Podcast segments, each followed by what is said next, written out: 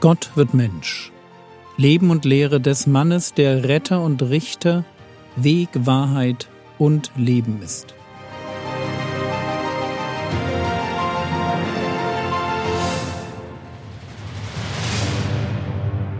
Episode 122 Vollmacht und Dämonen Teil 2 Gestern konnten wir mit dem Vorfall in der Synagoge von Kapernaum nur anfangen.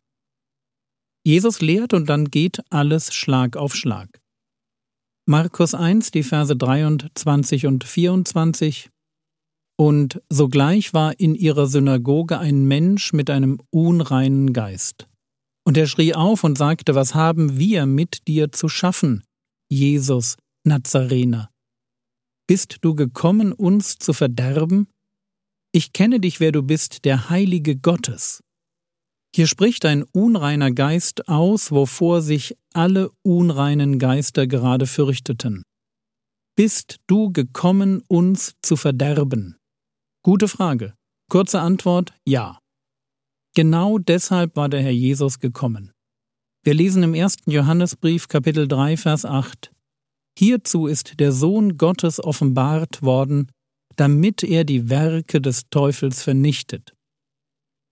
Und das Wirken von Dämonen gehört, soweit ich das sehen kann, definitiv zum Arsenal des Bösen, des Teufels. Er will Menschen vernichten. Er will ihre Begegnung mit Gott verhindern. Er will nicht, dass sie gerettet werden und ewiges Leben finden. Deshalb wirkt er auf Menschen ein, wie es der Apostel Paulus formuliert, wenn er an die Epheser schreibt, Epheser 2, die Verse 1 und 2. Auch euch hat er auferweckt, die ihr tot wart in euren Vergehungen und Sünden, in denen ihr einst wandeltet gemäß dem Zeitlauf dieser Welt, gemäß dem Fürsten der Macht der Luft, des Geistes, der jetzt in den Söhnen des Ungehorsams wirkt. Ein Leben nach dem Zeitgeist ist also ein Leben gemäß dem Fürsten der Macht der Luft. Schräge Formulierung, aber damit ist der Teufel gemeint. Er wirkt in den Menschen, die nicht glauben. Wie ich das gestern schon gesagt habe, wirkt der Teufel auf ganz unterschiedliche Weise auf Gedanken, Gefühle, aber auch auf den Körper und den Willen ein. Die unreinen Geister scheinen dabei seine Hiwis zu sein. Sie bringen in den Menschen, auf die sie einwirken, Lügen, negative Emotionen, Krankheiten, Halluzinationen hervor oder übernehmen gleich ganz die Kontrolle über einen Menschen. Dann spricht man von Besessenheit.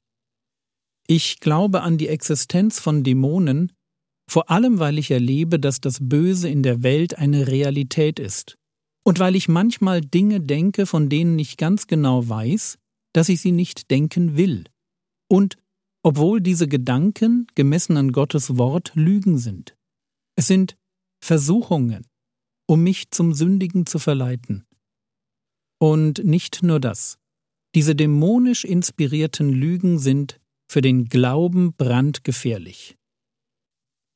1. Timotheus Kapitel 4 Vers 1 Der Geist aber sagt ausdrücklich, dass in späteren Zeiten manche vom Glauben abfallen werden, indem sie auf betrügerische Geister und Lehren von Dämonen achten. Es ist so etwas wie ein Kennzeichen der Endzeit, dass Gläubige ihren Glauben verlieren, weil sie auf betrügerische Geister und Lehren von Dämonen achten. Frage Wo finden sich diese falschen Lügen? Antwort Auf der Kanzel und in den Büchern von Autoren, die sich für das Reden betrügerischer Geister geöffnet haben. Und dabei muss uns eines klar sein. Diese Autorinnen und Autoren tun das nicht, weil sie immer schon einen Ehrenplatz in der Hall of Fame für Verführer haben wollten.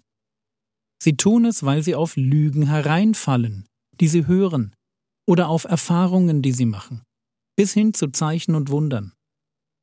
Verführung ist in der Endzeit die Regel und gute Lehre ist die Ausnahme. Bitte lasst uns das nie vergessen. Die betrügerischen Geister sind jetzt am Wirken. Wenn es eine Zeit gab, in der man mit Lehren von Dämonen rechnen musste, dann heute. Und deshalb noch einmal mein Disclaimer. Ich bin als Prediger fehlbar, und ich bitte meine Zuhörer inständig darum, genau zu prüfen, was ich predige. Ich will niemanden verführen, das kann ich ganz ehrlich sagen. Ich genieße mein Leben mit Gott und will wirklich nur eines, vielen Menschen mit den fünf Broten und zwei Fischen dienen, die Gott mir anvertraut hat. Aber bitte prüft, was ich predige. Prüft es am Wort Gottes. Und ich sage das so, weil ich sehe, dass seit den 90ern eine Irrlehre nach der anderen aus dem Boden sprießt.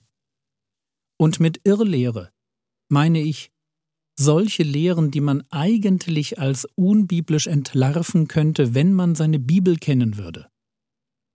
Mal sind es mystische Elemente, mal sind es komische Vorstellungen vom neuen Bund oder dem mosaischen Gesetz, oder es wird ein Recht auf Gesundheit und Wohlstand propagiert, oder gleich eine Reise in den Himmel unternommen. Ich bin erstaunt, dass solche Dinge so viele Christen betören können, und ich ahne, dass sie eines gemeinsam haben. Sie stammen von betrügerischen Geistern. Und der Betrug besteht darin, dass Erfahrungen wichtiger werden als das Wort Gottes. Wo der Heilige Geist uns zur Nüchternheit und zum stillen Nachdenken beruft, pushen Dämonen Erlebnisse und Ekstase. Und ich habe bestimmt nichts gegen eine schöne Erfahrung mit Gott. Wirklich nicht. Ich habe selbst einen Schatz an sehr wundersamen Gebetserhörungen und Führungen Gottes. Eben meine Perlen im Glauben. Gott ist real und er wirkt. Aber wenn ich mich frage, was betrügerischen Geistern in die Hände spielt, wo uns der Heilige Geist doch das Wort Gottes gegeben hat, damit wir die Geister prüfen können, dann sind es Erfahrungen. Erfahrungen, die sich als ein Beleg für die Echtheit einer Beziehung zu Gott ausgeben, es aber nicht sind.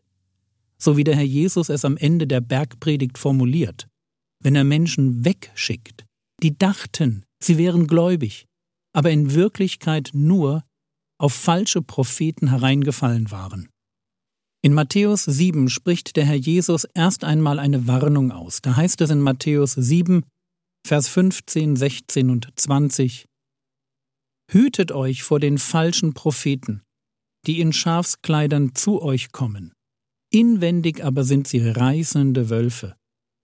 An ihren Früchten werdet ihr sie erkennen. Deshalb an ihren Früchten werdet ihr sie erkennen. Wenn du dir Predigten von Bibellehrern anhörst, schau dir bitte ihr Leben an. Schau dir die Früchte ihres Lebens an. Die meisten Irrlehrer kann man schon an ihrem Lebensstil erkennen. Es ist, wie Petrus es in 2. Petrus 2 beschreibt. Achte auf einen verschwenderischen Lebensstil, auf Habgier, auf Lügen in der Biografie, auf falsche Prophetien, auf Probleme mit ehelicher Treue, auf Arroganz gepaart mit einem Mangel an Korrekturfähigkeit und darauf, ob sie lästerlich über die unsichtbare Welt, auch über Dämonen reden. Wenn du das im Leben eines Predigers siehst, dann hör dir die Predigten von ihm nicht länger an. Aber Jürgen kann man nicht einfach alles prüfen und von solchen falschen Prophetinnen und Irrlehrern nur das Gute behalten? Antwort Nein, kannst du nicht. Und zwar erstens, weil dir dafür wahrscheinlich das Wissen fehlt. Zweitens, weil du dich beim Anhören dem verführerischen Einfluss von betrügerischen Geistern aussetzt. Und die werden viel mehr als nur deinen Intellekt ansprechen. Und drittens, weil es einfach nur dumm ist, die Zeit mit Bibellehrern zu verschwenden, von denen man weiß, dass sie eine Mischung aus Lüge und Wahrheit verbreiten, während man stattdessen gleich solche Bibellehrer hören könnte, die das nicht tun. Also wir waren bei Jesus stehen geblieben, der seine Jünger vor falschen Propheten warnt. Und dann wirft der Herr Jesus einen Blick nach vorne auf den Tag des Gerichts. Matthäus 7, die Verse 22 und 23. Viele werden an jenem Tag zu mir sagen, Herr, Herr, haben wir nicht durch deinen Namen geweissagt und durch deinen Namen Dämonen ausgetrieben und durch deinen Namen viele Wunderwerke getan? Und dann werde ich ihnen bekennen, ich habe euch niemals gekannt, weicht von mir, ihr Übeltäter. Hier machen Menschen Erfahrungen, und zwar in Form von Prophetien, Exorzismen und Wundern. Wer könnte jemandem, der so etwas im Namen Jesu erlebt, den Glauben absprechen? Antwort nur einer, der Herr selbst, der darauf hinweist, dass vermeintlich geistliche Erfahrungen eine Täuschung sein können. Und zwar eine Täuschung von bösen Geistern.